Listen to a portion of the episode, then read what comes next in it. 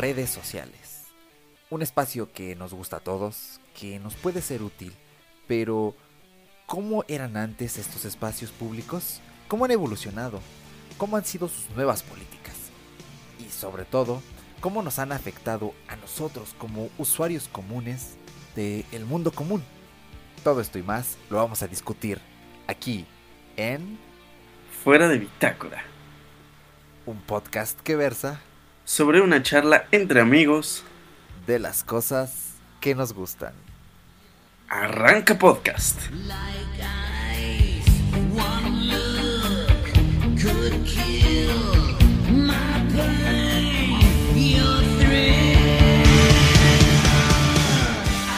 Perfecto, pues ya estamos aquí una vez más en su podcast Fuera de Bitácora y nos estamos sintiendo muy bien, muy felices, muy contentos porque ya hemos renovado un poquito toda esta onda. Esperamos que aprecien los pequeños cambios y el más importante, el cambio del audio, señores. Ya nos divorciamos de Skype, ya Skype se quedó lejos, far, far away y esperamos que noten sobre todo el cambio de audio, la mejora. Yo he hecho varias pruebas, escuchan bien, a Paquito lo escucho bien, pero pues cuéntame Paco, ¿cómo estás? ¿Cómo te ha ido? ¿Qué tal el audio? ¿Qué onda mi buen Eric? Una vez más en un podcast, aquí otra vez más en una temporada nueva con cosas completamente nuevas, un poco más renovado todo este rollo de fuera de bitácora por fin. Y pues el audio desde que empezamos a hacer las pruebas dije, esto está grandioso. Así que Skype era una buena herramienta. Siempre Eric y yo nos quedamos con la idea de que pues iba a ser una herramienta pues un poco alterna en lo que encontrábamos, en lo que encontrábamos algo fuerte. Y pues esta es una muy buena opción. Creo que es, es bastante, bastante, bastante accesible lo que nos está brindando. Y pues aquí andamos pero pues yo no estoy al 100% y no para no hacer el podcast, sino que ah, me ocurrió una desgracia y no lleva esta semana, ¿eh? ya tiene un par de semanas en que mi PlayStation 3, esa que adquirí hace un año aproximadamente, porque pues como que no me acuerdo, me hago de la vista gorda un poco, y ese grandioso PlayStation 3 tuvo avería en la en la bandeja para los discos. Y creo que yo siempre he sido como muy muy ocioso, creo que siempre me ha gustado como indagar y pues empecé checando la consola, dije, no, esto ya valió, ya valió madre y empecé a buscar y en el interior de la consola puesto a sistema no tenía broncas, ¿no? Yo lo chequé, Incluso actualicé, intenté actualizar porque en ese momento no había salido la más reciente, que es la, la punto 84, si no me acuerdo. Si no mal recuerdo, perdón. Punto 84, punto 24, no me acuerdo, sinceramente. Ya tiene un ratito que lo chequé. Y intenté actualizar y pues no había actualización nueva, reinicié el PlayStation, hice maroma, circo, maroma y teatro, como dicen las abuelitas mexicanas, y no funcionó, no funcionó nada. Y me puse a investigar, dije, pues tenemos a San Google y pues ahí podemos encontrar miles y millones de respuestas y pues el señor, em, eh, el señor encontró muchísimos videos, encontró foros pero yo soy más de leer un poco y poder ver lo que están haciendo las personas, ¿no? Prefiero, creo que a veces, mm, leer una pequeña síntesis sobre lo que está sucediendo y la solución generalmente no la leo al 100%, como que me doy la idea, veo el video y digo, ah, ya sé por dónde va. Entonces me volví un aventurero, abrí mi PlayStation 3 traté de reparar lo que ahí yo vi que estaba mal, que en este caso fue darle una pequeña limpiada al interior de la consola y pues checar el, el pequeño láser que tiene para poder reconocer los discos y todo ese rollo. Le di su limpiada y bla bla bla. Y pues resulta que creo que quedó. Pero en el momento de cerrarlo los discos ya no los, este, ya no giraban. Entonces, en el momento en el que yo volví a abrir el play, porque incluso no le puse tornillos ni nada, lo volví a abrir y vi que el mecanismo para recepción de discos eh, viene con un magneto que es el que hace que baje para poder empezar a la lectura del disco. Eh, ya se había dañado un poco el mecanismo. Bueno, realmente no se dañó, sino era como reajustarlo. Entonces en lo que lo reajustaba y todo ese rollo, eh, creo que se van haciendo averías tras averías. Y en lo que ajusté esto ya se desajustó el otro. Entonces así estuve y me estresé y dije, no, ¿sabes qué? Voy a dejarlo por la paz por un momento, voy a relajarme, no voy a hacer las cosas al aventón porque dije, no, es mi consola y no quiero que muera por una tontería. Lo voy a hacer un poco más calmado, pero pues mientras no estoy jugando mi PlayStation 3, está ahí, la estoy viendo, está descansando. Pero pues esa es mi mala experiencia, tío. Entonces, cuiden sus consolas, no las abran. Si, si son ociosos, si tienen idea de lo que están haciendo, háganlo. Yo me puse a investigar y me funcionó, pero pues creo que a veces sale mejor hacer las cosas como deben de ser y asistir con un técnico antes de, de liarla, como dicen los, los buenos españoles. Y pues eso fue lo que me pasó, mi buen Eric. Estoy un poco de luto, aunque no, no ha muerto mi PlayStation 3. Murió un poco lo de la recepción de discos y todo ese rollo, la bandeja. Pero pues creo que no, creo que no estás peor que yo. Sí, cuéntame un poquito. Pues mira, en primera, qué valiente por abrir la consola. En segunda, a mí me daría miedo, me acongojaría muchísimo. Y en tercera, pues sí, no es el fin del mundo porque puedes comprar juegos digitales, e igual te la vas a, pasar bien, ¿eh? Pero pues ya te privaste porque te había prestado ese GTA V, entonces pues ah, ni modo, ¿eh? Ni modo, ¿eh? Pero chance ahí te comparto mi cuenta y ya te bajas mínimo el de Evil Within, ¿no? No sé qué cosas tengo ahí descargadas de Play 3, el de el House of the Dead, todo digital y ya con eso lo no sé. Ese hombre merece el cielo, es que en Play 3 compartir cuentas es muy cómodo. En Play 4 no, porque pues, nada más puedes compartirlo con otra persona. Entonces tú te quedas con la cuenta secundaria, esa persona con la cuenta principal. Y bueno, es un rollazo. Pero en Play 3 esas cosas eh, no pasan. Puedes tener tu cuenta en varias consolas y sin problemas. ¿eh? Pero pues a mí mi anécdota ha sido todo lo contrario, ¿eh? Porque estaba ¿qué día fue? Fue antier, antier o ayer, no recuerdo, estaba navegando en internet. Entonces, dado que tenía ya un poco más de presupuesto, eh, dije, bueno, necesito pues, invertir mi dinero correctamente. ¿no? no tenía mucho, ahorita tengo menos porque ya gasté una buena parte, pero me compré la banda sonora original de Resident Evil 2 para el remake y me senté y dije, ok, voy a disfrutar la banda sonora voy a jugar nada más hasta el primer punto de guardado, porque normalmente solo guardo tres veces a lo largo del juego. Y ya, hasta aquí lo dejo, para calar la banda sonora. Se escucha, uff, precioso. Tan precioso que pues, en vez de llegar al primer guardado, pues terminé acabando el juego entero. Dije, bueno, ya, ¿qué más da? No me hago ni dos horas acabándolo. Entonces ya lo acabé. Esa es una.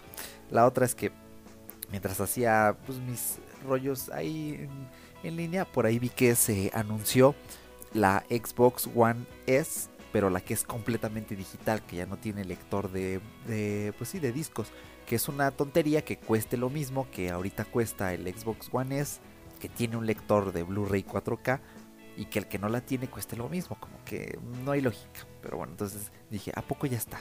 Entonces me metí a Game Planet, que es la tienda local de videojuegos aquí en México, para el que no sepa, al menos una de las más conocidas, y no estaba.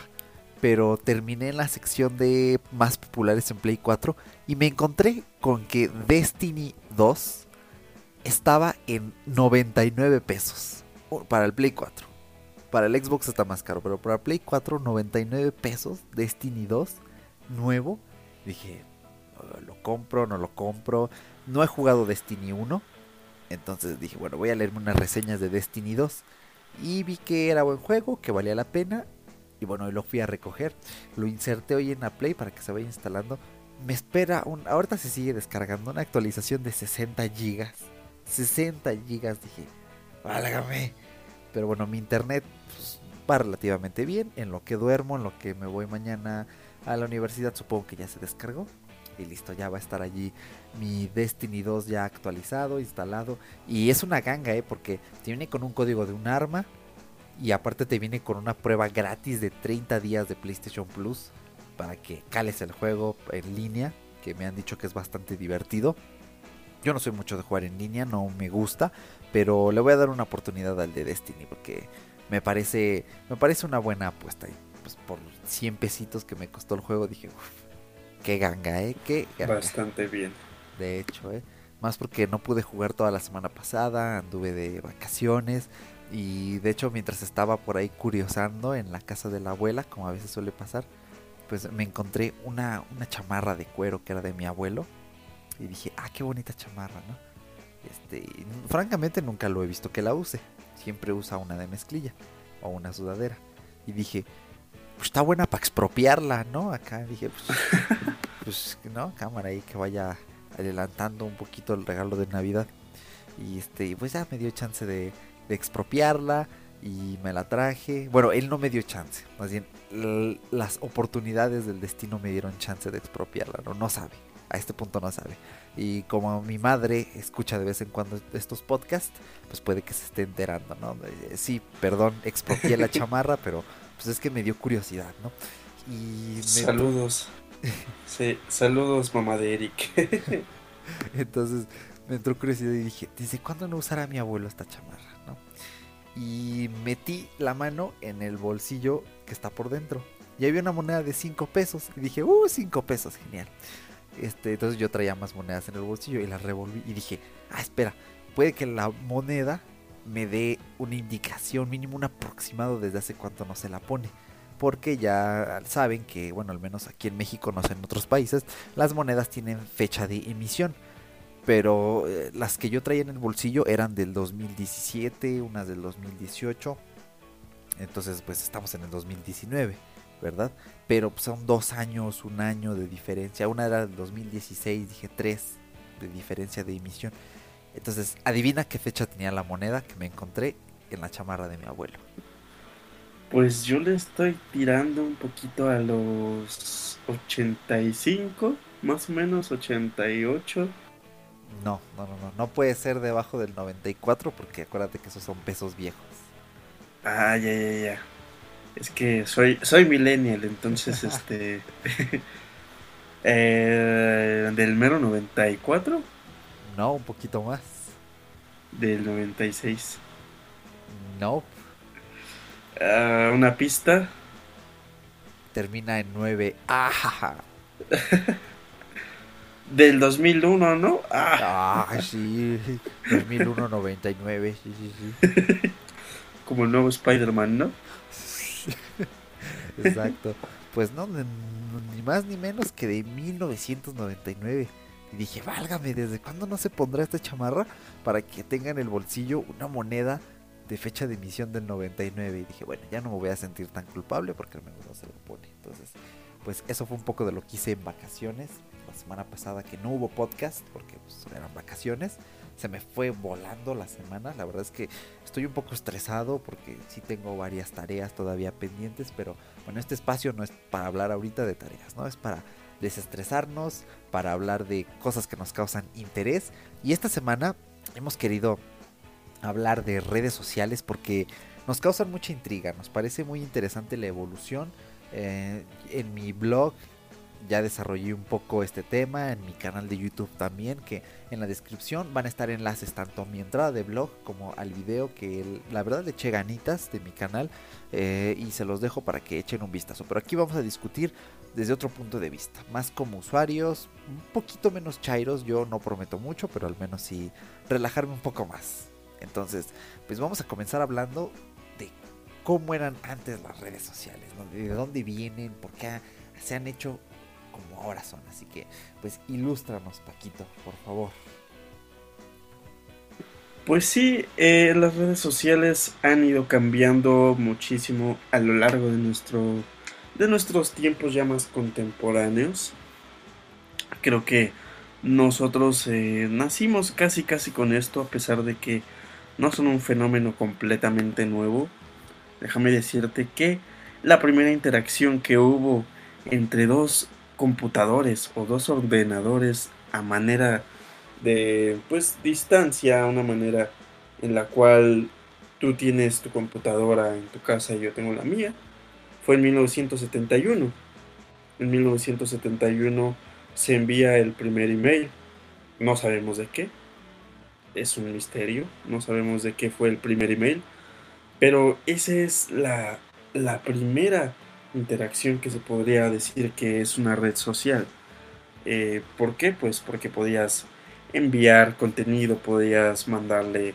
Eh, ya no era necesario mandar una carta, podías mandar un email, entonces creo que el romance en ese tiempo era como muy, muy doriloco, ¿no crees? Pero pues también nos vamos poco a poco eh, en el momento en el que se lanza AOL, Instant Messenger. Creo que eh, en ese tiempo, que fue en el 1997, los, los usuarios de este chat comenzaron con el famoso blogging y también nace Google. También se inaugura Six Degrees, una red social que permitía la creación de perfiles personales, que esto ya es una mayor es un mayor acercamiento a lo que es una red social que conocemos actualmente y un listado de amigos. Algunos se establecen con con ella desde el inicio de las redes sociales, pero pues reflejando mejor las funciones y características. Solo duraría esta misma red social de Six Degrees hasta el año 2000. Pero si nos damos cuenta, aquí empiezan a hacer un poco más el concepto de lo que es una red social actual. De igual manera nace Google. Google es un universo en el cual todavía eh, no sabemos a ciencia cierta cuál fue eh, el objetivo principal, pero sí sabíamos que podíamos navegar y poder encontrar miles de cosas. De igual manera nos vamos a el 2003, que nace MySpace, una red social que todavía incluso a mí y a ti nos tocó ver de un poquito de lejos, LinkedIn y el famoso Facebook, fenómeno que existe actualmente. Aunque a la fecha de esta última no está clara puesto que llevaba gestándose varios años. Creada por el mismísimo y conocido Mark Zuckerberg. Saludos, Sir Zuckerberg. Facebook se, se concibe inicialmente como plataforma para conectar a los estudiantes de la Universidad de Harvard. A partir de ese momento nacen muchas otras redes sociales como High Five y Netlog, entre otras. Eh, de esta manera nos damos cuenta de que incluso nosotros conociendo un poquito más la historia de Facebook, de hecho hay una, una película si no me equivoco, Facebook nació con, ese, con esa intención en que los universitarios pudieran interactuar entre ellos mismos, ¿no?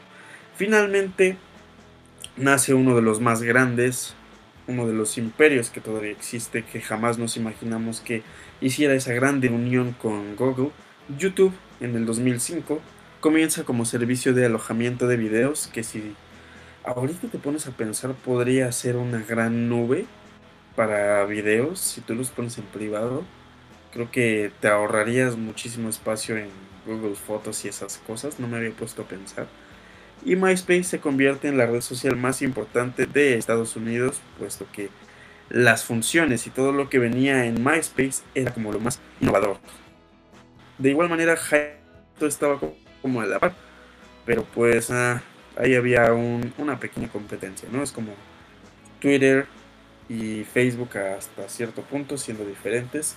En 2006 se inaugura la red social de microblogging Twitter, una red que es de mayor interacción entre los usuarios, a pesar de que en Facebook y entre las otras como lo eran MySpace, eh, LinkedIn, se podían realizar lazos y amistades, pues aquí podrías tener un, un espacio para poder interactuar con los usuarios de una manera mucho más directa.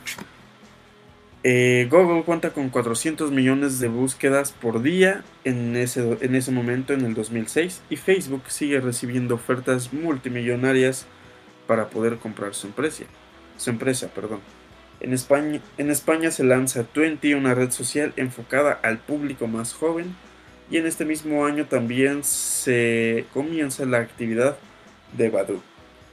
Facebook se convierte en la red social más utilizada del mundo con más de 200 millones de usuarios en el 2008, adelantando MySpace, y después nace la famosa Tumblr como red social de microblogging para competir con Twitter. Y finalmente en el año 2009 Facebook se convierte en la, en la más grande red social que alcanzando los 400 millones de miembros y MySpace retrocede hasta los 57 millones. El éxito de Facebook es imparable y en la actualidad creo que Facebook eh, ha, sido, ha sido una red social que se ha ido adaptando poco a poco a las nuevas generaciones. Facebook, a decir verdad, es la red social que sigue dominando en la actualidad eh, la interacción entre amigos para poder conocer la vida de tus amigos y todo eso, pero pues ha ido evolucionando un poquito y creo que de eso vamos a hablar un poco, ¿no? un poquito eh, sobre la evolución de esta red social y entre otras, ¿no, mi buen Eric? Sí, sí, sí, exactamente. Y aquí quiero remarcar puntos eh, bastante importantes. Eh, por ejemplo, Six Degrees, nuestra primera red social de 1997, todavía existe pueden buscar Six Degrees. Este, les dejamos el nombre en la descripción. Se escribe Six como 6 en inglés y Degrees. Degrees, eh, D-E-G-R-W-S, degree, así como qualification, creo que, degree. Creo que eso significa grados en español, ¿no? Sí, no me equivoco. Sí, sí, sí. Bueno, tiene varias connotaciones en la traducción, pero sí, lo más, lo más sería como 6 grados. Entonces, si la buscan, existe, pero solo te puedes unir bajo una invitación, una invitación que supongo te llega de algún miembro ya activo en la red social. Me parece muy curioso el concepto, ¿no? Porque ya es algo acá más elitista, entonces estar en un espacio así, la verdad a mí me causa mucha curiosidad. Si alguien por ahí en la audiencia está en Six Degrees, mándenos una invitación porque sí me causaría muchísima, pero muchísima curiosidad, pues navegar, ver qué onda, qué te encuentras. Creo que es un concepto todavía interesante. Sí, a pesar de que no seamos usuarios activos, nos da mucha mucha curiosidad checar qué es eso, aunque a pesar de que podemos investigar en San Google, Google, Google lo que es, pero pues y, eh, vivirlo tú es diferente, entonces échenle un ojillo ahí, por favor, señores, por favor. Exactamente. Y también respecto a MySpace, yo no llegué a vivir MySpace, ni tampoco HiFi. Eh, bueno, HiFi estuve a punto de crearme una cuenta, pero la verdad nunca, nunca me llamó la atención. Tampoco Twitter, no, no, no tengo Twitter y no le veo caso, yo no soy usuario de Twitter, no me interesa, sobre todo porque muchos dicen, bueno, pero ahí te informas, yo me informo leyendo en los periódicos directamente, tampoco me informo en redes sociales, menos en Facebook, no se me hace un lugar confiable, pero eh, pues, son conceptos interesantes y más que nada saber que Tumblr nació para hacer competencia de Twitter, pero es que hoy en día es un concepto completamente diferente. No es un medio tan oficial, ¿verdad? Como lo puede ser Twitter. Y me gustó lo que dijiste de YouTube cuando después lo adquirió Google. Que si no nos falla la memoria, en 2006 Google compró YouTube. Y yo sí la uso como nube, así como, como dices. Pero es como una nube pública. Porque normalmente yo voy borrando de mi disco duro todo lo que voy editando para que no se llene. Es mi forma de ser minimalista en lo digital y voy almacenando todos mis videos en YouTube y cuando los necesito, pues ya los descargo, pero por lo general no los necesito, entonces por eso me doy la libertad así de, de borrar todo que no debería, debería guardar ciertas cosas en un disco duro externo, pero es muy muy interesante este concepto. Y sobre todo lo que hablaste de Facebook, de cómo ha ido evolucionando, ¿no? A mí se me hace muy curioso porque en los primeros años en que utilicé Facebook, pues era una cosa completamente distinta a lo de ahorita. ¿Tú cómo recuerdas Facebook? yo recuerdo Facebook de una manera incluso negativa, ¿sabes? Porque en ese tiempo, como por eh, los años 2008, 2007, existía mucha, mucha malicia en YouTube, ¿no? Eh, yo utilizaba YouTube desde muy pequeño, o sea, desde los... No recuerdo muy bien la edad que tenía en el 2007, 2008. Tuve la oportunidad de poder tener internet en ese tiempo. Me gustaba muchísimo YouTube. Me acuerdo que cuando se popularizó Facebook, eh, yo incluso le tenía un poco de miedo a YouTube. Y ahora, una red social en la cual tú podías interactuar con personas, incluso con personas que eran creadoras de contenido y subían videos a YouTube.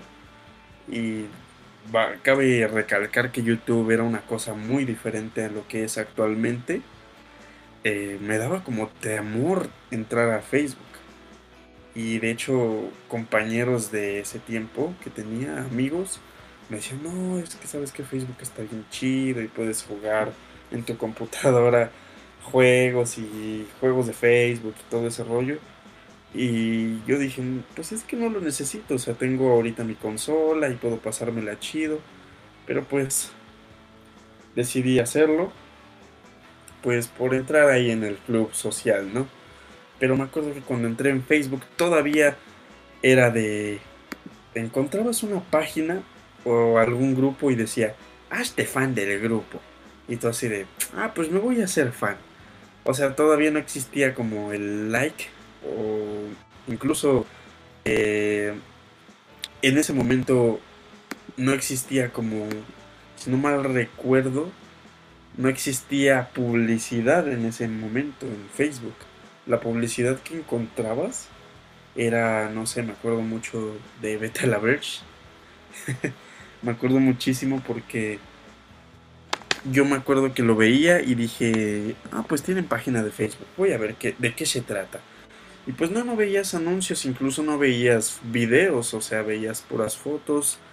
Y antes podías ver de, con mayor facilidad lo que estaban haciendo tus amigos, lo que ellos estaban subiendo eh, su estado, sus pensamientos acá de, estoy viendo la película de Naruto, estoy viendo Dragon Ball Z y cosas así, y en la actualidad ya no ves como esas cosas, pero ¿cómo recuerdas tu Facebook? Yo lo veía de esta manera como que medio maliciosa y luego mis padres también me decían, es que Facebook ya es para más grandes, tú todavía estás más chiquito y yo así de, ah, bueno tienen razón, pero pues me valió madre y lo creé en ese momento. Y pues como mis compañeros lo tenían, dije, pues jalo, jalo. Sí, yo inicié exactamente igual que tú. Eh, mi mamá me decía igual, ¿no? Ese, este, bueno, pero pues mínimo procura que hasta los 11, 12 años tengas tu Facebook. Y así de, ok, está bien, ¿no? Entonces sí, ya me esperé. Fue en el último año de primaria que abrí mi Facebook. Mira, cómo han pasado los años, ¿eh? Entonces, este, sí, no, es que, Entonces, mm, me gustaba más antes que ahora, he de reconocerlo. Sí, muchísimo. Hasta en diseño, no sé, el diseño retro tenía algo que me hacía sentir mm, más cómodo. Ahorita no es que esté mal, o sea, está mejor el diseño actual, evidentemente. Pero no sé, ya no tiene ese feeling que alguna vez me hizo sentir. Y me acuerdo que era divertido poner fotos de perfil, no sé por qué, pero era divertido poner, no sé, un Leon Scott Kennedy o un Spider-Man o no sé, hacer cosas extrañas, ¿no? Y recuerdo que sí, como tú dices, antes se veían más imágenes que videos y los jueguecillos tenían más, pues, como que más relevancia. O sea, todavía hay gente que juega en Facebook. No es como que diga, ah, no me explico por qué. Tiene algo de sentido.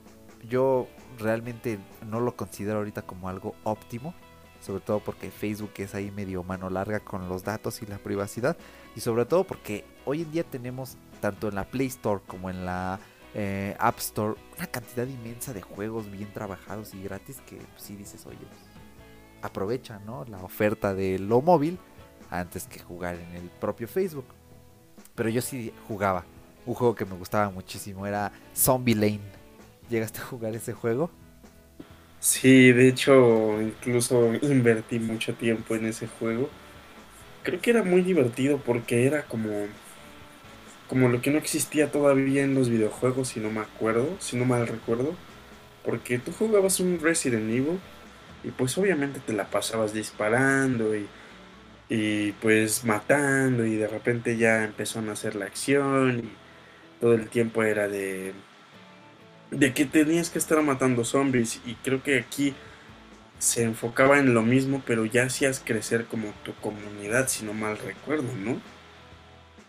Sí, el concepto, no sé, me, atrapó y de hecho pues, era de mucho crafting, porque si te acuerdas, tenías que matar que que al zombie que era bombero para obtener una manguera o a otro que tenía botes de aceite y luego los matabas, te gastabas tu energía y los desgraciados no te dejaban nada. Ay, no. Y en ese tiempo mi computadora pues iba como una castaña, iba pésima y de luego se me trababa el juego. Hay veces en las que luego digo, y si me meto ahorita a ver el Sean Lane, a ver, a ver qué tal jala, a ver cómo está. me tienta. No se me ha ocurrido, ella no me acordaba de ese juego. hay que intentarlo, hay que intentarlo y a ver si lo comentamos dentro de uno o dos podcasts. Porque sí, sí me da mucha curiosidad, ¿eh? me, divertía. Sobre todo eso de poner vallas, de evitar que los zombies se metieran a tu terreno. Me gustaba, ¿eh? porque era como era muy bueno. Es, como el predecesor de The Last of Us, ¿no? De, en cuanto al crafting, ¿no? Zombies, crafting. algo así. Me acuerdo muchísimo que lo de la energía era como muy, muy jodedor, castraba muchísimo y decías así de, tengo que esperar una hora para que se rellene mi, mi energía. Bueno, mientras voy a jugar Resident Evil, lo plantas contra zombies y me voy a imaginar que estoy matando a los zombies de Zombie Lane. Bueno, al menos yo era así. no, yo no. como que trataba de... Sí, trataba como de... Como de enlazar las historias de los juegos o no sé qué demonios en mi mente y decía, ah, me imagino que este es el bombero. Y, mocos en el Resident Evil 4. Cuando te decía, detrás de ti, imbécil. Y luego en el Resident Evil 4. bueno, pues a cada quien su, su imaginación, ¿no? Entonces, es, eh, así era como yo pasaba mi tiempo en Facebook, sobre todo porque en aquellos tiempos los memes me encantaban porque eran los rage faces. O sea, hasta los ah, memes eran completamente distintos. Me encantaban los rage faces. Los rage faces me parecen un predecesor de los memes modernos increíble por ahí alguna vez fui memólogo, conocía muy bien de memes, llegué a investigar mucho de memes y los gatos son el son ese predecesor legendario de los memes, o sea, esas imágenes de gatos graciosas corrían por los blogs en internet en los años 90, bueno, cuando empezó el blogging que fue después del 97, en los 2000, por, por correo te llegaban imágenes de gatos, después en estas redes sociales había imágenes de gatos, luego a algún genio se le ocurrió crear las Rage Faces y eran los memes de ese tiempo. Ahorita los memes han, han alcanzado un punto cultural tan impresionante que ya ni siquiera necesitas un contexto definido. O sea, muchas veces em, el simple hecho de que sea un meme ya es el propio contexto y ya te permite entender algo. A menos que sí sea una referencia muy muy específica, es donde no lo entenderías. Pero los memes son un fenómeno como tal y creo que han sido parte importante pues, de las redes sociales, ¿no? Después vimos que Facebook implementó el timeline. No sé si te acuerdas de aquellos años en los que hizo un intento medio extraño, porque sí era literalmente como una línea de tiempo que bajaba y subía. Después lo volvieron a cambiar y pues ya esa fue algo más cómodo, a lo que algo más ad hoc a lo que exigirían los miembros de las redes sociales. Mm, sinceramente estoy tratando de hacer eh, memoria sobre eso del, del timeline, pero no, no me, no me llega, a lo mejor fue como irrelevante, no, no me acuerdo sinceramente qué era el timeline. Pues el timeline era que Facebook te organiza tu feed ya de acuerdo a, pues, una línea de tiempo, como diría la traducción, y ya va en orden temporal, de, arriba hacia abajo.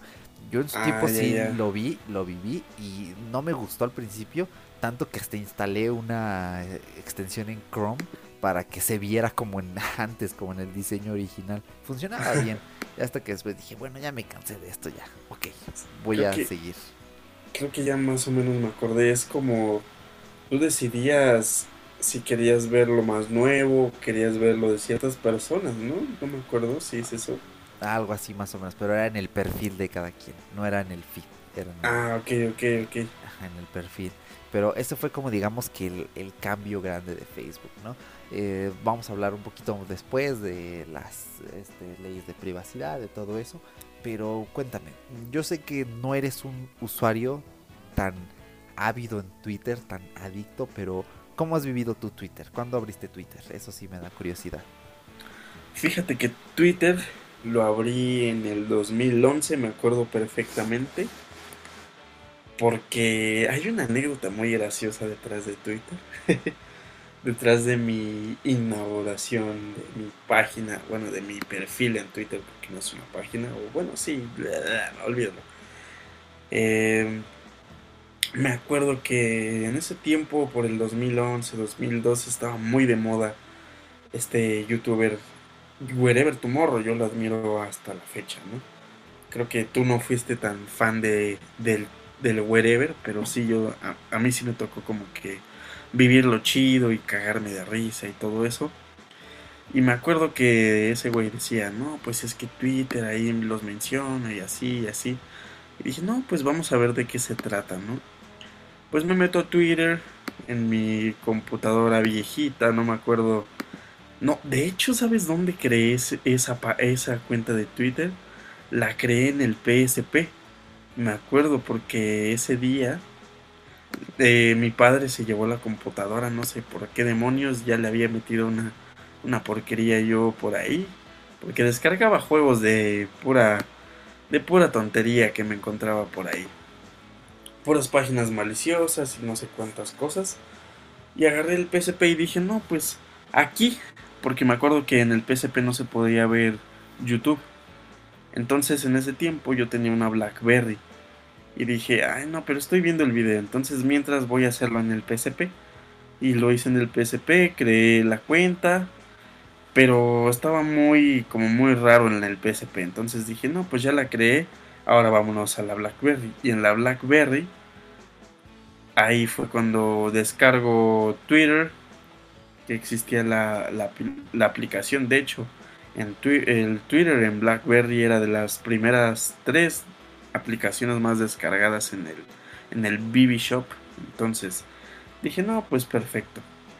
Lo abro y me doy cuenta de que es prácticamente la interacción de usuarios entre sí directa pero indirectamente. ¿Por qué directa? Porque tú le puedes mandar un mensaje ahorita a Justin Bieber diciéndole, oye Justin, me caes muy mal o me caes muy bien o a quien tú quieras. Incluso si tú quieres, te lo mando a ti ahorita mismo y te digo, oye Eric, eres el, eres el más imbécil o eres el mejor, ¿no? Y el vato lo va a leer, el vato va a decir, ah, mira, este güey me dijo, eres el mejor o eres el más imbécil. Y tú le puedes contestar. Que sea diciéndome que soy el mejor por y que soy una chica linda. que soy una chica linda. esa referencia o esponja, ¿eh? Y, y ya este es una interacción directa porque tú puedes contestarle al instante al vato y decir, no, pues tú eres el más imbécil, te puedes empezar a pelear. Es como los comentarios de YouTube y los comentarios de Facebook. Así de fácil. Pero, ¿qué pasa aquí? Que no puedes interactuar de la misma manera que Facebook, porque pues al tener la etiqueta de amigo en Facebook, genera ciertos beneficios en el, en el perfil de alguna persona.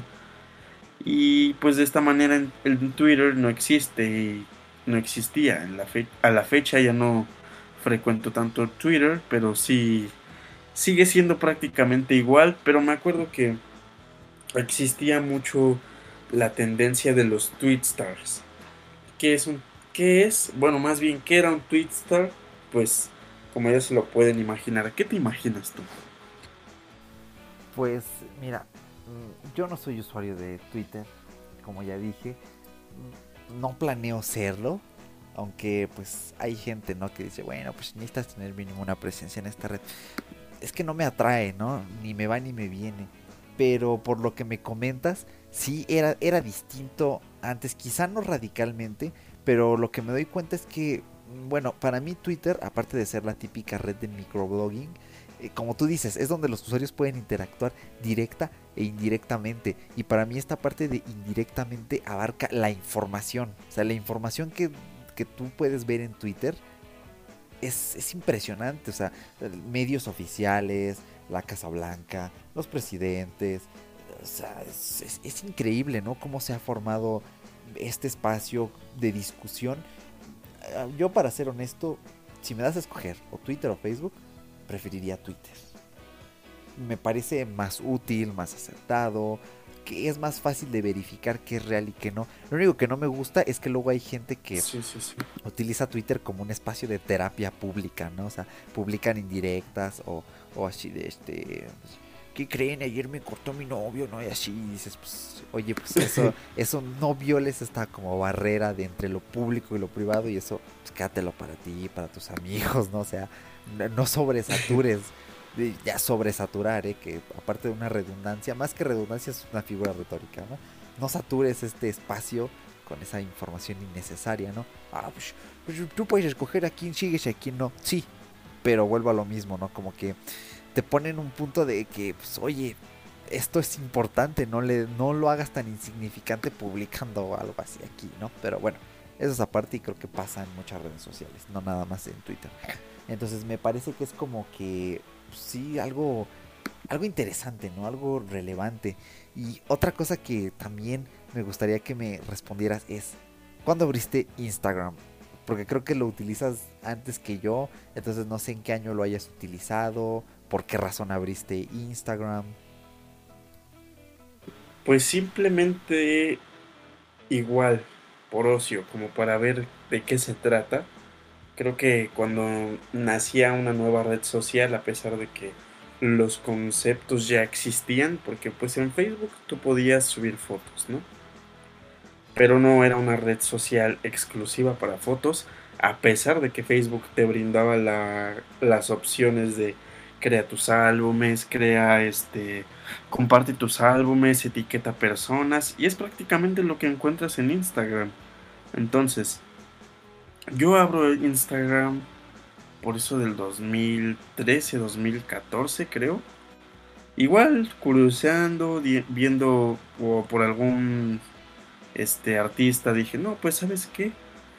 Vi que no sé, en ese tiempo eh, quien tú quieras, este Pedrito Fernández dice en su Twitter, ¿saben qué? Me fui a tal lugar y pues chequenlo aquí. Y había muchas ligas de Twitter para Instagram. Entonces yo decía, pero ahora, ahora qué demonios está pasando? Porque en ese tiempo yo todavía era un usuario activo de Twitter y veía que muchos usuarios ponían sus ligas hacia su Instagram y dije, no, pues vamos a ver. Creo que en ese tiempo chequé a Bruno Mars, una cosa así. Y dije, pues vamos a ver, ¿no? Lo abrí y me di cuenta de que pues eran fotos, el home eh, era exactamente igual prácticamente porque pues encontrabas las publicaciones de los usuarios que estaba siguiendo. Nada más que poco a poco se ha ido modificando el logaritmo. ¿Por qué? Porque el logaritmo ha cambiado. Ha cambiado en el momento en el que tú empiezas a seguir, no sé, el día de hoy a, a un grupo nuevo de música, quien tú quieras y te empiezan a aparecer más cosas de ellos y más cosas de ellos y también se va relacionando lo que tú vas buscando en la lupita que está por ahí en Instagram. Entonces poco a poco se ha ido modificando el logaritmo de Instagram también para lo que te muestra, igual en Facebook. Pero sí, Instagram yo lo abrí por curiosidad para ver qué era y pues lo empecé a utilizar sí mucho antes que tú mi, mi buen Eric, pero en la actualidad yo soy un usuario nulo de Instagram, la verdad. Ya no lo tengo.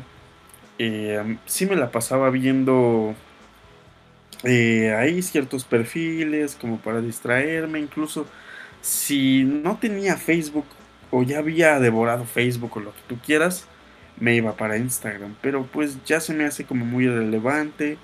Y se me hace como una red social que te hace ver las cosas de una manera tan falsa o de una manera tan... no sé, porque Instagram Eh, y no lo digo por los perfiles que a lo mejor yo sigo o incluso el tuyo, Eric. Tú no subes así de, ay, hoy estoy en Dubai y me estoy duchando con dos viejas. O no sé, lo que tú quieras.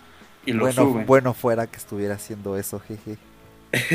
lo sé, pero aquí la gente lo refleja, lo refleja en su Instagram y genera como, como una apariencia que realmente no existe o no sé, esa es la, la, no sé si me entiendes por la filosofía que yo voy, porque te deja, deja ver la parte de una persona cuando la está pasando bien pero ¿por qué no subes una foto cuando estás pasándola mal?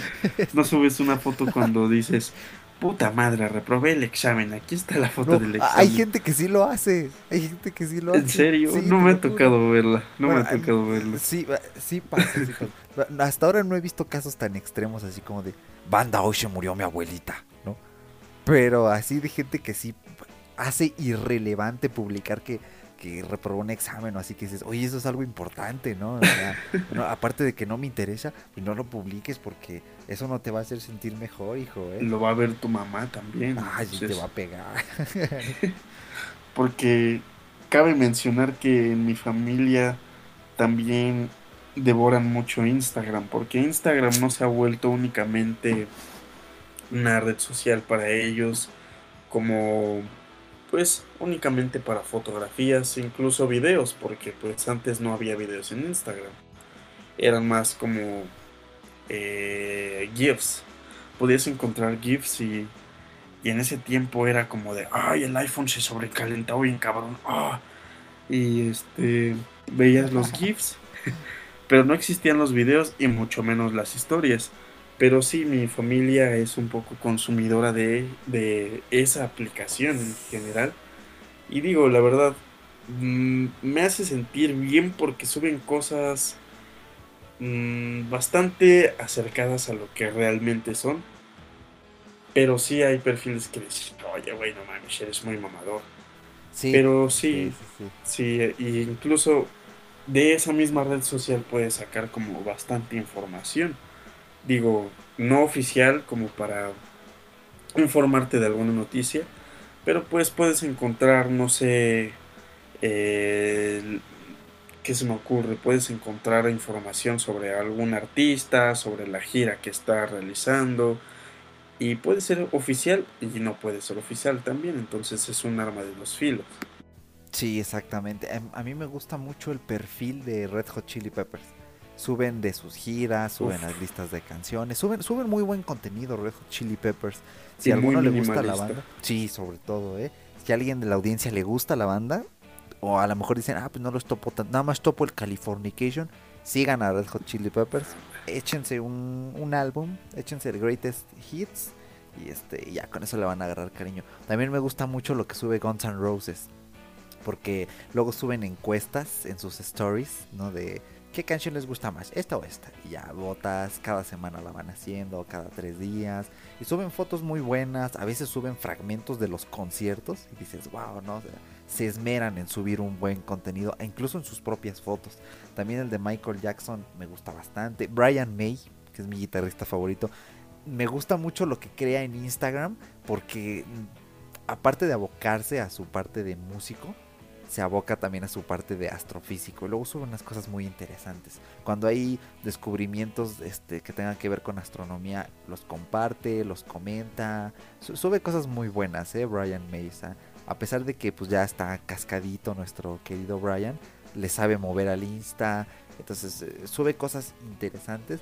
Pero sí me llama mucho la atención, ¿no? Eso que dices de, de, que la gente sube sus facetas felices, pero no las tristes, ¿no? De hecho, es muy común y es algo que detesto ver que la gente sube stories en fiestas. O sea, es una story tan, insignificante porque luego nada más se están viendo a la cámara, se están moviendo, están moviendo la cabeza al ritmo del perreo. Es así como de, pues sí, ya vi que estás en una fiesta, pero ¿qué, qué interesante me vas a contar? O, hay una pelea de borrachos o si hay una pelea de borrachos en tu historia, ya es un plus. O sea, esa historia sí vale verla, sí vale la pena verla, pero realmente Instagram la dejé también por por eso mismo que las las historias no se me han hecho jamás como muy muy interesantes incluso creo que ese es uno de los motivos principales porque pues güey subes fotos y aparte historia aparte historias creo que para mí creo que es buena idea pero siento que es demasiado hasta cierto punto es válido porque hay gente que sube buenas cosas, ¿no? Sí, sí. Por sí, ejemplo, ese ese perfil de Michael Jackson es muy bueno, pero pues también este subir fotos de este fotos de fiestas o subir historias de fiestas y únicamente estás haciendo eso, entonces creo que pierde un poquito más la creatividad o la forma en que podrías explotar esas historias, ese contenido, porque pues muchas marcas se han, se han ganado a sus seguidores en estas aplicaciones, porque hay campañas que dan una publicidad bastante buena y saben sacarle el provecho a este rollo y creo que estás haciéndolo mal si no estás haciendo algo similar. Por ejemplo, tus historias son mucho de del contenido de Blair a Team y de Blair a TV y eso me agrada bastante porque no solamente te la pasas subiendo este fotos, te la pasas subiendo historias, sino que le das ese plus que las empresas le han sabido dar. Y eso te lo aplaudo. me halagas, me halagas, mi querido Paco. Mira, yo estoy en conflicto con eso porque yo procuro tomarme Instagram lo más serio posible. Mi creador de contenidos favorito, Víctor Abarca, él sube historias interesantes. A lo mejor a veces sí rayan un poco en lo que dices, bueno, esto sí es un poco insignificante, Víctor, ¿no? Pero eh, sabe cómo contar las cosas. Y eso se lo aplaudo. Me gustan sus stories. A veces sube muchas, a veces son muy largas, a veces me pesa. Incluso luego hace directs y son muy entretenidos porque responde preguntas. Antes cuando no iba en la tarde a la escuela y me daba tiempo de verlos. Me aventaba una hora ahí en sus directs o cuando duraban menos me lo aventaba completo. Ahorita ya no, pero mm, es muy buen creador. Entonces yo dije, bueno, las historias son, son un buen medio para dar a conocer pues, tus creaciones como, como pues, creador de contenido, válgase la redundancia. Entonces, eh, cuando yo abrí Instagram, de hecho lo abrí en 2017. Y cuando le dije a la gente, oigan amigos, ya abrí Instagram apenas abriste Instagram y les dije pues es que antes no me resultaba de utilidad pero ahorita me dio curiosidad me divertía mucho subiendo varias fotos no a veces eran un poquito más personales mm, y era cuando estaba yo en mi faceta de ah, principiante de fotografía. Yo estudié algo de fotografía en línea hay una página muy buena en la que aprendí conceptos teóricos básicos em, empezaba a agarrarle práctica y realmente ya después de un tiempo dije, bueno, es que me gusta mucho hacer fotografías con el móvil, específicamente con el móvil, porque para mí representan la democratización de la fotografía, que se pueden obtener buenos resultados sin una cámara profesional, que todo el mundo podemos hacer arte bonito, estético, que valga la pena. Y ya de un tiempo para acá ya me entró esa manía de, ok, voy a subir las fotos, que el color coincida, ¿no? Que, que no haya un desmadre. Entonces, todavía sigo trabajando en eso voy quitando algunas fotillos por ahí, pero creo que ya está en un punto muy bueno. Y pues sí, para mí Instagram es como mi galería personal. Aquí es como de, oye, subo estas fotos bonitas de cosas que me gustan, de cosas que me he esmerado. Y sí en las historias mmm, tengo un conflicto con publicitar mis videos, porque no estoy teniendo el público que deseo. No estoy atrayendo lo, lo suficiente. Entonces, eh, incluso en el blog siento que quizá no es el mejor medio para, para difundirlo. Entonces puede que pues deje de eh, anunciar mis videos. Ojo, solamente los videos. El blog lo voy a dejar ahí todavía anunciando. Que los videos despeguen por sí solos. Y el podcast veo que sí ha tenido una buena recepción en cuanto a difusión. De hecho, por ahí una buena amiga, ahí saludos a Daniela, que no sé si estás escuchando esto en este justo instante, pero por ahí me hizo la observación, oye, me gustó tu podcast. Saludos, morrita. Exactamente. ¿eh? Entonces, este, primero gracias por el comentario.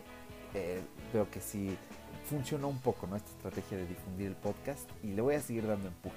Porque también las historias luego publico música Yo la verdad soy muy melómano del rock específicamente.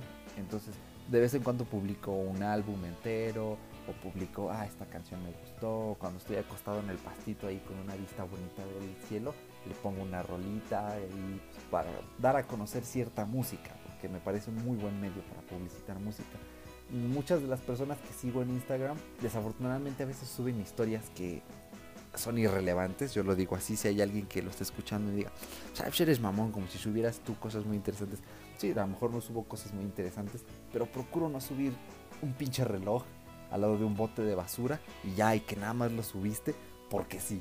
¿Por qué? Porque sí. O estás esperando a alguien y filmas a tus pies ahí en un boomerang. o sea, no, no, no. Es el contenido, creo que más, más bien menos irrelevante del mundo. Sí, sí es menos relevante, exactamente. Entonces... Pero creo que es contenido que te pone en el mapa porque, pues no sé, por ejemplo, yo que no subo jamás nada, subes una de esas stories y vuelves a aparecer para todos. Pero creo que de eso se trata. Pero sí hay gente que lo hace. No, es que yo estoy en un debate. Pero bueno, ya, no me voy a meter en eso porque de eso hablé ya en el video, en la entrada del blog. Entonces Ahorita quiero hacerlo algo más relax, algo más chill, ¿no? Sin, sin meter, no, es que Bauman dice, miren, sociología, muchos. Vamos a olvidarnos de eso por, por un momento porque pienso en eso todo el día, entonces me abrumo. Entonces, sí, desde que Instagram puso stories, que creo que es una evolución tremenda, se fue para arriba, o sea, ¿llegaste a utilizar Snapchat? Fíjate que sí, también utilicé Snapchat por lo mismo, por ocio por entretenimiento y porque muchos decían, me pasó lo mismo. Ay, de Instagram mucha gente ponía su pinche liga de Snapchat. Y yo dije, bueno, a ver, vamos a ver. Igual los youtubers te mandaban a Snapchat. Llegabas a Snapchat y pues era la famosa cámara con filtros. Fui un poco, un tiempo apegado a Snapchat, la verdad me gustó el concepto, pero no me gustaba el concepto de utilizarlo siempre. O sea, creo que eso de las stories mm, no es para mí. La verdad no es para mí. Por el momento todavía no me, no me acomodo. En ese momento como que dije, ah, pues vamos a probarlo. Porque las stories eran como algo nuevo a pesar de que ya había existido Vine. ¿Sí conociste Vine? Sí, sí, sí. Eran 6 segundos ahí. ¿Eran 6 o 7?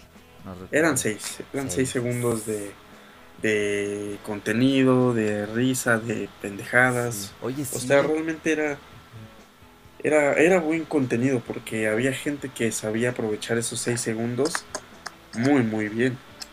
Y pues aquí ya podías hacer stories obviamente más largas. Ah, Existían los filtros, empezó a avanzar muchísimo la tecnología en cuanto a reconocimiento facial y todo ese rollo.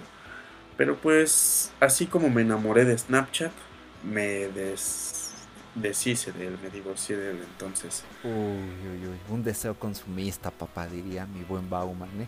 Exacto. Pero no lo había pensado, ¿eh? miren, miren, gente del podcast, estamos creando aquí un, una epistemología y un marco histórico muy interesante de las stories porque sí, no, había, no, me había, no me había puesto a pensar en Vine como el precursor de estas historias, porque eh, saludos aquí a mi buen James Astorga. creo que mencionamos a, James saludos, en cada podcast o cada dos podcasts, pero es que normalmente suelo hablar con él de cosas interesantes, eh, porque normalmente tenemos pensamientos iguales, una ideología muy similar. Oye, James, ¿por qué no nos patrocinas cada cada dos podcasts, cada podcast casi, estás en nuestras bocas, carnal. Entonces. Sí, ahí echamos dando mucha publicidad. ¿eh? ya se va a hacer famoso el chavo. Sí, eh. ahí síganlo en Twitter, James Astorga, una persona muy inteligente que, que les va a hacer pasar buen rato y trae por ahí un proyectillo bastante bueno. Entonces, pasando del lado de esta discreta y obviamente no planeada publicidad, él me dijo es que las stories son lo más líquido lo más, sí, líquido. normalmente es la broma local con lo que nos burlamos de las cosas tontas de la, de la alta posmodernidad, esta modernidad líquida, clara referencia a Bauman. Lo que dice es que son 24 horas ya, se esfuma lo que subiste. No se esfuma del todo porque está el archivo, pero pues en términos prácticos lo que desaparece, ya, se fue. aquí sí estoy en contra de mi buen Bauman que dice que nada nace para vivir por siempre ni tampoco nada muere de todo. No, Bauman muchas de las historias de Instagram y de Facebook sí mueren para siempre. y de WhatsApp también. Pero las stories son como fueron como un punto de quiebre en las redes sociales. Luego viene Facebook de estúpido a tratar de meternos las stories en su propio sitio. Creo que son mm, la cosa más horrible del mundo. O sea, innecesario, horrible, satura. O sea, no, yo utilizo las stories de Facebook, pero nada más para duplicar mi publicidad en Instagram en Facebook. Porque sí me ha tocado que he picado por allá gente que no me sigue en Instagram, pero que sí llegó a través de mis contenidos en Facebook. Esa es la única razón y la única circunstancia bajo la que publico una story en Facebook. Y en WhatsApp, mira, ni se diga. O para mí las historias de WhatsApp son la cosa más estúpida del mundo. O sea, porque WhatsApp no es una red social, es una aplicación de mensajería instantánea. Grábenselo en la cabeza, gente. Si no hemos mencionado al mail, tanto en este podcast, ni a WhatsApp, ni a Telegram, es porque mm, estas dos últimas no son redes sociales, son aplicaciones de mensajería instantánea. No tenemos que definirlas porque ya creo que la misma palabra dice que son. Pero, o sea, que vengas a saturar así WhatsApp. Y lo peor es que hay gente que sube muchísimo allí. No, es que no, no, no, no, yo nunca la reviso. Ya creo que en un podcast había dicho que nunca me meto a la pestaña del final porque no, no, no me resulta de utilidad. Para mí lo útil está en Instagram, que es donde veo que están haciendo las personas que me interesa ver qué están haciendo.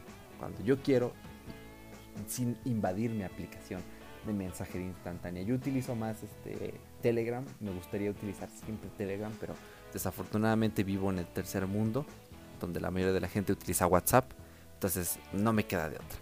Pero así está el estatus actual de las redes sociales, su evolución. Y pues. Y déjame, antes de pasar al siguiente ah, escaloncito, déjame hacerte una mención de a un dato curioso que la verdad no sé si estés enterado. Pero si no me equivoco, hace unas. un par de semanas, hace unas dos, una semana.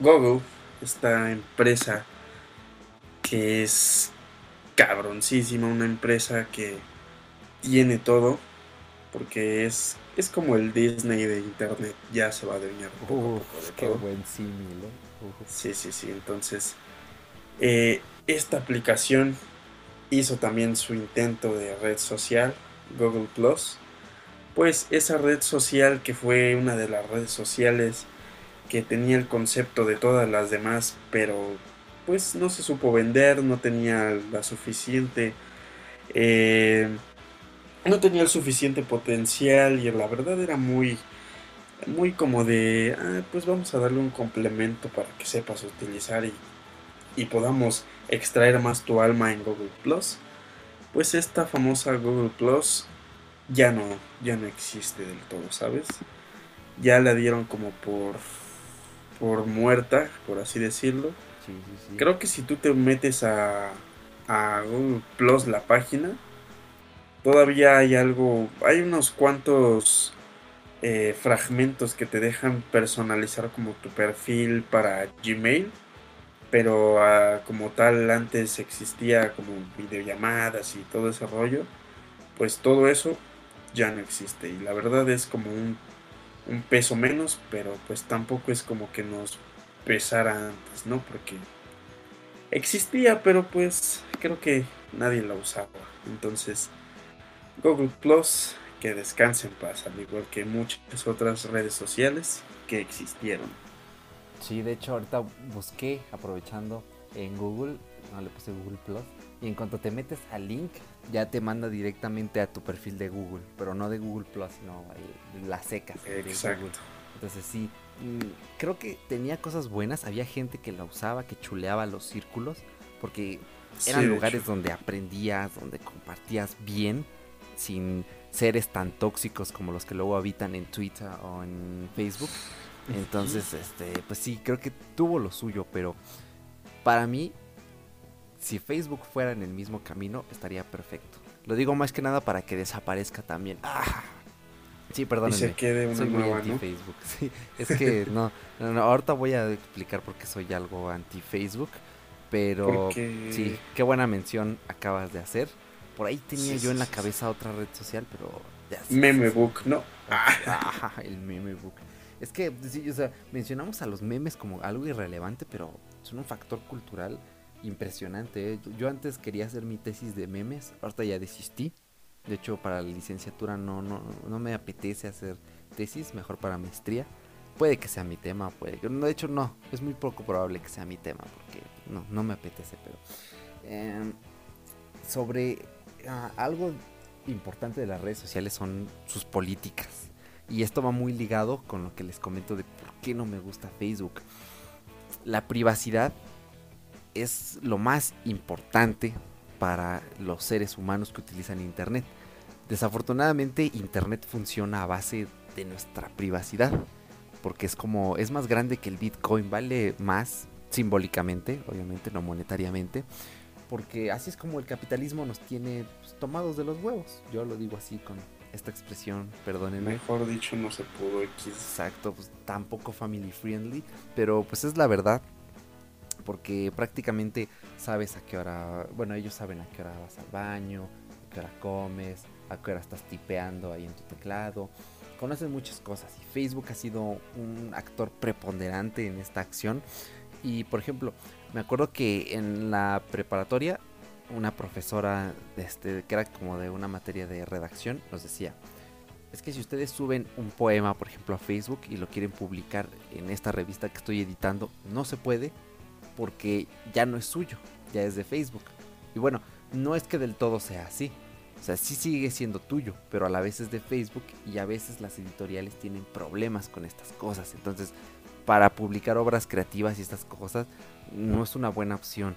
Y en Instagram esto es algo crucial, pero de verdad crucial, porque en el momento en que tú subes una foto a Instagram pasa exactamente lo mismo, ya no nada más es tuya, ya también es de Instagram, entonces para utilizarla después puedes tener algún problema fuera de la red social, entonces hay que tener mucho cuidado con esto, estas políticas debilitan bastante, Facebook no es un lugar confiable para su información, gente, yo la verdad evito Facebook lo más que pueda, si no fuera porque tengo que utilizarla para los grupos de la escuela, que no sé por qué no utilizamos eh, Google Classroom.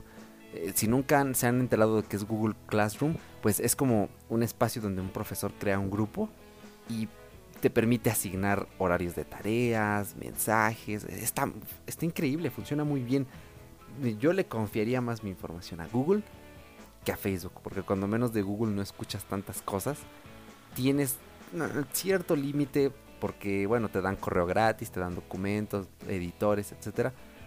Pero al menos sabes, ¿no? Bueno, est- estas ciertas cosas de mi información las están vendiendo, las están utilizando, pero no absolutamente todo como sí lo hace Facebook. Entonces, este es un gran problema que hay con Facebook y también con Instagram. Con Twitter no se ha escuchado todavía un escándalo pues, grave, grande, pero pues quién sabe hasta cuánto tiempo vamos a vivir aparentemente felices. Diría mi buen Bauman, en la feliz posmodernidad, en la feliz modernidad líquida.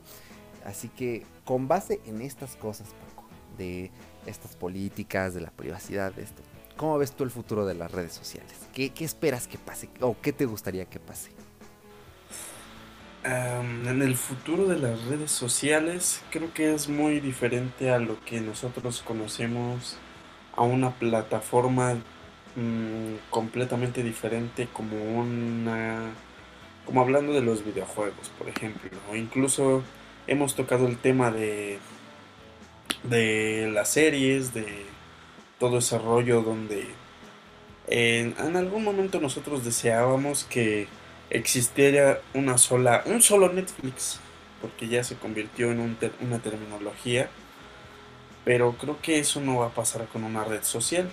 ¿Por qué? Porque, eh, siendo sinceros y siendo más certeros, Facebook es esa red social. ¿Por qué? Porque tiene historias, tiene fotos, tiene música, tiene videos, tiene eh, mensajes, tiene interacción directa en comentarios, tiene likes, tiene este todo ese rollo.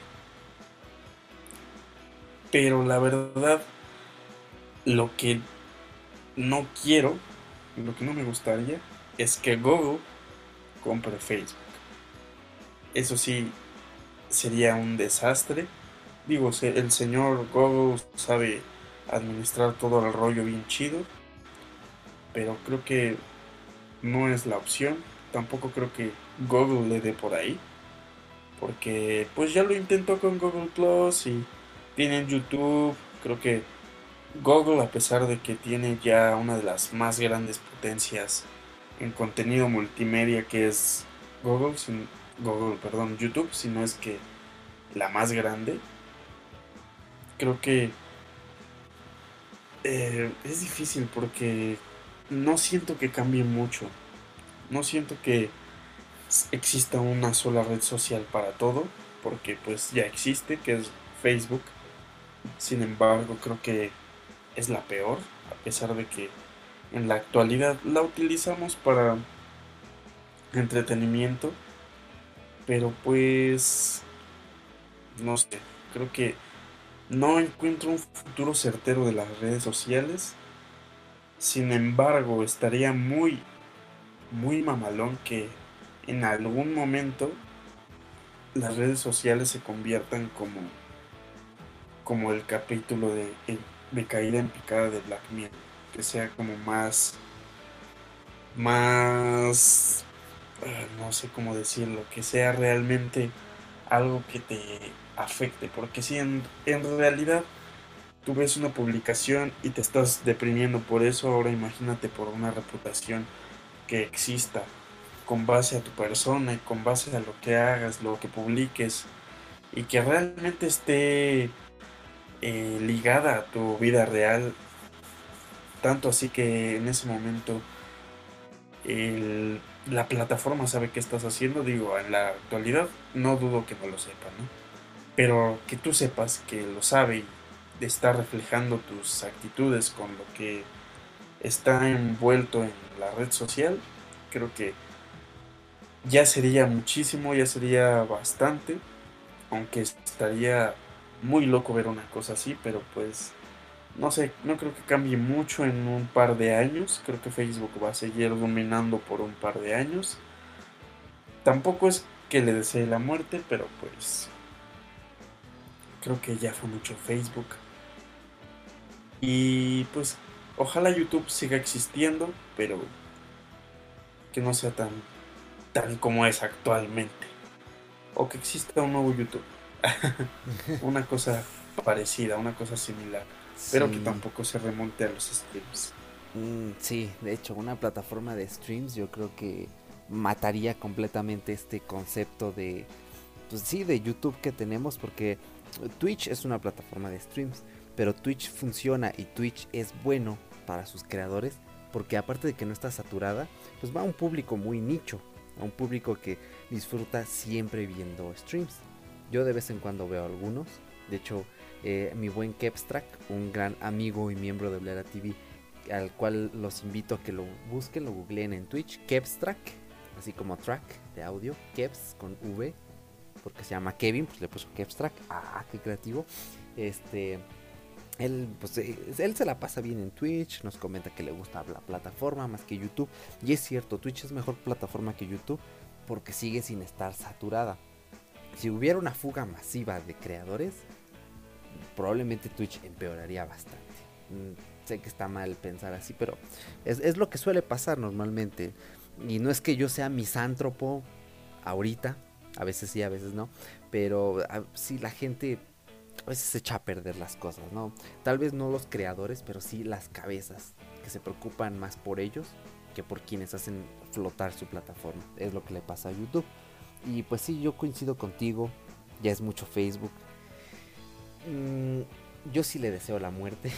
De hecho, me alegra saber que en varios países de Europa o de sí, de el primer mundo, algunas veces no es una red preponderante ya. Muchas veces lo es Twitter más que Facebook o Instagram. De hecho, ahorita Instagram está teniendo un repunte tal que no sabemos cuándo se va a detener, porque las historias en verdad le hicieron un, cambio tremendo. Pero mm, Facebook en Latinoamérica sí es, bastante utilizado y a la gente no le parece disgustar este hecho de que sea un lugar para jugar, sea un lugar para publicar cosas extrañas, para publicar eventos, para compartir cosas, libros, fotografías, no sé qué tan bien funcione Marketplace a nivel de opinión general. A mí no me apetece usarlo, no me parece algo razonable ni seguro. Pero pues la gente lo utiliza. Eh, y por ejemplo, ya existe una red social. ¿Has escuchado hablar de WeChat?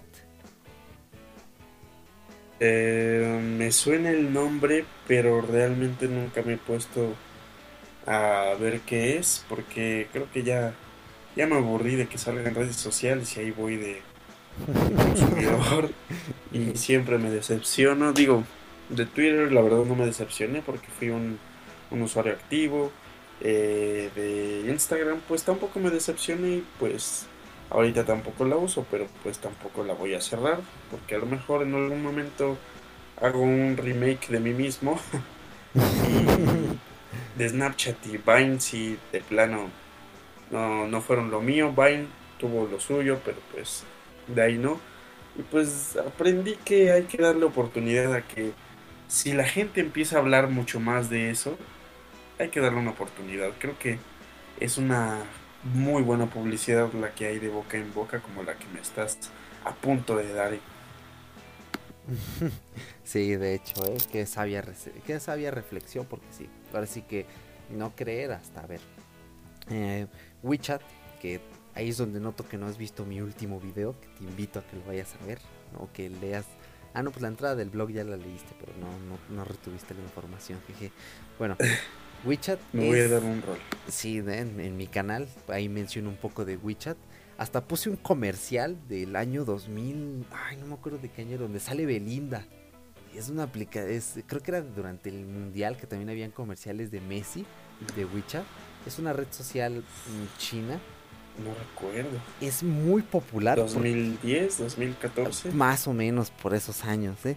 Pero WeChat va a un nivel más allá porque no solo es mensajería instantánea, no es solo como un, Telegram, sino que es Facebook, es Twitter, es Uber, es Tinder, es todo, todo, todo eso que dices en una sola aplicación. Y la gente en China la utiliza pero pues las condiciones en China son diferentes, la gente está acostumbrada a un modelo mm, más central, tanto en lo económico como en lo político, entonces por eso ellos son afines ¿no? a esta aplicación. Y aquí es algo importante en el hecho de la privacidad, porque obviamente el gobierno chino obtiene muchísima información de sus habitantes de esta red social. Entonces, esto no lo veo factible a que pase en Occidente, no directamente. Pero obviamente, por ejemplo, los escándalos de Facebook de Cambridge Analytica, esta información de los usuarios llegaba a los partidos políticos y de ahí pues ya se amañanaban, sabían por dónde entrar, por dónde ir, era información obtenida ilegalmente. Entonces es algo grave, algo serio. No creo que el fenómeno WeChat pase aquí. La gente tarde o temprano le va a huir a Facebook. Hay mucha gente que le está huyendo si por mí fuera yo le daba encerrar a mi cuenta, pero bueno, la universidad me mantiene atado, pero probablemente ya cuando mi vida escolar ya no requiera más de Facebook, si le, le voy a dar en el botón de borrar, ya no el de suspender, el de borrar. Y ya yo voy a ser feliz nada más con Instagram y con mi Telegram. Y de vez en cuando hay WhatsApp para lo que caiga. Entonces, mm, ¿cómo vería yo el futuro de las redes sociales? Lo veo disperso, que cada red sea para lo que es. Twitter creo que es muy bueno en lo que es ahorita. Instagram me parece el futuro. Me parece que va a ser eh, un buen competidor de inclusive de Facebook porque eh, ya tenemos llamadas grupales, los GIFs, como mensajería está muy bien. Yo me acomodo, me parece bien para charlas casuales, ojo casuales porque no me parece un sustituto de WhatsApp para nada y mucho menos de Telegram. O sea, Telegram está a años luz burlándose de estas redes sociales prehistóricas y de estas aplicaciones de mensajería instantánea también. Entonces, mm, para mí el futuro debería ser así. Y espero que sea así. Y espero también que la gente entienda la importancia de lo que es su información personal, sus datos, aprendan a respetarse, a decir, no, mi información debe respetarse porque soy un ente importante y pues de esto va. Entonces, ese para mí es el futuro, mi sueño es cerrar Facebook, es cancelarlo. Y ya si algún día digo, ah, chale, necesito crear un perfil, no subir foto ni nada, no, así. vacío, tal cual, nada más para, para revisar cosas. Pero ese es mi sueño. Así Y que- así te deshaces de 300 megas de, de una aplicación que prácticamente es, es porquería ya. Pero no, no, yo no tengo instalado Facebook en mi teléfono, ¿eh? Ni Messenger. Ah, no, no, no. No, Ah, bueno, no. entonces Ya desde ya. hace el- a medio año las desinstalé, ambas. a- aprovecha ese, ese espacio que era para Facebook entonces. Y ¿sabes qué? Ahorita que hablaste de Twitter, creo que Twitter es una aplicación que realmente no ha cambiado mucho. Lo único que ha cambiado demasiado es como su diseño, se ha ido modernizando un poco a poco a poco. Pero realmente el concepto original existe. Porque sigue siendo lo mismo prácticamente, o sea, el- la interacción directa o indirecta entre esas personas y entre los usuarios sigue siendo el mismo y creo que es por eso que Twitter sigue vivo y es por eso que la gente como los presidentes y todas esas personas se han metido a ese mismo rollo porque es muy simple y es muy directa pero muy indirecta a la vez entonces creo que Twitter no va a morir tan rápido Correcto, entonces pues muy bien, no, no sé si tengas otra cosa que agregar. Me ha gustado mucho pues, esta charla sobre las redes sociales. ¿Algo más que añadir? Pues no creo que ya sería todo sobre este rollo Uf, perfecto, entonces pues ya podemos ir dando cierre a este episodio de Fuera de Bitácora. De verdad esperamos de todo corazón que les haya gustado esta nueva emisión, que no sé si llamarlo emisión porque normalmente es en directo. Da igual, este nuevo episodio en el que ya le estamos dando una vuelta de tuerca, ya cambiamos el, el audio principalmente, eh, para los más ávidos ya renovamos nuestra imagen. Me gustó bastante, la verdad le, le eché algo de coco en hacerlo minimalista, pero algo nuevo. Entonces yo les agradecería de todo corazón que si utilizan iPhone, Mac, iPad, vayan a la aplicación de iTunes en Mac o en Windows o a la aplicación de podcast en iOS, buscaran fuera de bitácora y si les gusta este podcast, pues puntúenos, pónganos las estrellas que ustedes quieran. Una, si les caemos súper mal y dicen, no, este podcast es popó. Dos, si dicen, pues no me gusta el podcast, no está bien hecho, pero bueno. Tres, si dicen, ok, pues, me late, no me late chocolate, pues ahí, ahí para pasar el rato, ¿no? Un quien vive podcastero. Cuatro estrellas y dicen, ah, pues, pues sí, está chido, ¿no? Está chido. Y todavía síganle mejorando, pero, pero me late. O ya de plano si dicen, no, qué, qué pedazo, señor podcast. Que espero sea lo que opinen. Pues pónganos cinco estrellas, de favor. Aunque sea solo las cinco estrellas, no les toma más de tres segundos.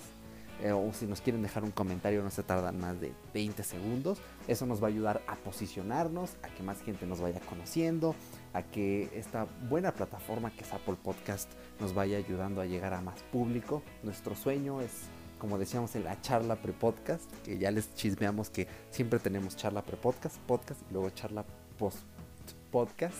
Pues ahí me decía, Paco, pues va a estar chido, ¿no? Así cuando tengamos un patrocinador y, y ya tengamos una tarjetita de audio acá más chido. Eso puede ser algo. Ah, sí, sí, sí. ¿verdad? Entonces, pues Ay, ayúdenos a posicionarnos en ahí ya estamos disponibles también en no sé cómo se pronuncia, es Evox. Ya al fin pude poner nuestro feed. Entonces, si ustedes utilizan Evox o alguno de sus allegados utiliza esta plataforma de podcast, ya nos pueden buscar allí y pues en la descripción de este podcast nos van a encontrar en todas las plataformas posibles. Estamos en muchísimas, son aproximadamente 10, 9.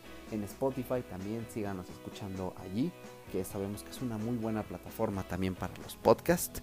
Y bueno, creo que sería todo. Ya saben que tienen nuestro contacto en el correo fuera de bitácora arroba gmail.com para mandarnos recomendaciones, consejos, saludos, que quieran una dedicatoria para alguien, una canción en un episodio. Pueden dejarlo allí, los vamos a estar leyendo. Y pues creo que sería todo. Ya no me resta sino pues agradecerles antes de despedirnos. ¿A poco no, Paco? Pues sí, más que nada siempre agradecerles que escuchen este bonito podcast que nosotros hacemos generalmente a horas nocturnas. Creo que creo que a Eric y a mí nos patina el coco también en la noche. Sí, Tenemos productividad nocturna, entonces aprovechamos eso también. Y pues hay que darle a esta nueva, a esta revolución de este podcast, que no creo que sea la primera ni la última, pero pues poco a poco, poco a poco ahí vamos, ¿no? Muchas gracias por escuchar este bonito podcast y ahí nos estamos viendo. Ah, no, es escuchando, ¿no, amigo? Ajá, sí, eh, porque pues, al- algún día vamos a hacer un videocast en el canal de YouTube, que no me gusta subir los podcasts allí, pero bueno. Entonces, pues ahí nos andamos guachando o listeneando gente en este podcast, porque creo que ya no queda nada fuera de bitácora.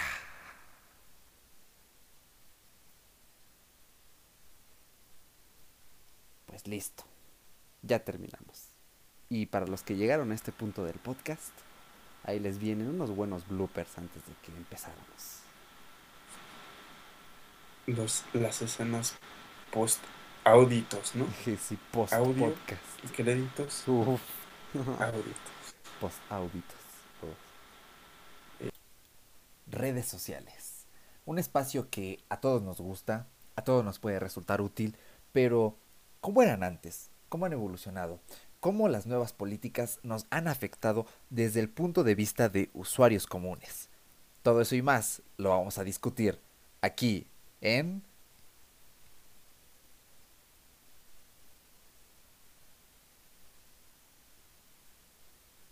Aquí en...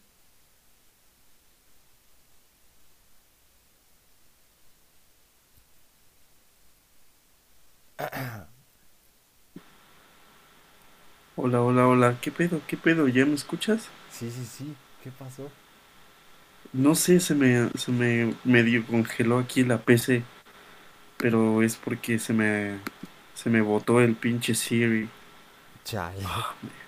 Me Bueno. cago en la hostia más grande del mundo. Dime. Bueno, vamos de nuevo, vamos de nuevo. A como teníais los auriculares al principio.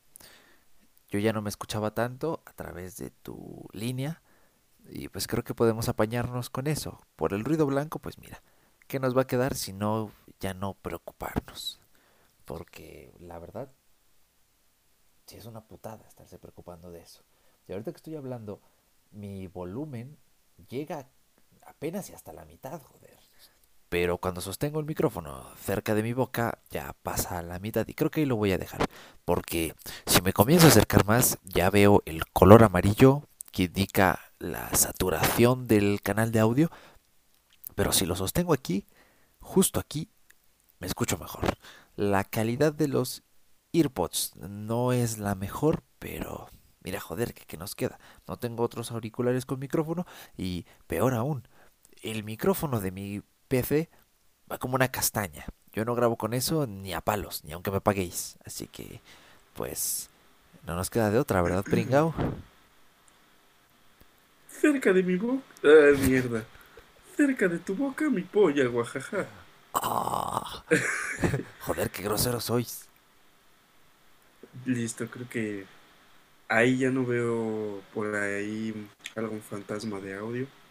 Ya no veo que se rebota el sonido de, de tu de tu voz en mi en, Polla. en esta mierda, tío. Bien. Pero ahora decime, tío. Decime, tío. ¿Qué tal me escucha esto? Os escucho bien, pero bueno, se escucha un pelín el ruido blanco, pero creo que está bien. Creo que está decente. De cualquier forma, yo ya no me escucho del otro lado de vuestra línea porque, creedme, eso es una putada. O sea, hablo y enseguida me escucho del otro lado. Entonces no puedo hablar con normalidad porque o me escucho a mí Ah, o hablo o bueno. Pero a ver, seguid hablando vos. Es como cuando yo era locutor de radio. Cuando me ponían a platicar, pues yo me ponía a decir los artículos del periódico narrados por Jesús Onilaga. Me acuerdo perfectamente cuando fue John Lennon a dialogar conmigo en vivo. Y si estuvimos platicando, pues nos pusimos ebrios en la transmisión.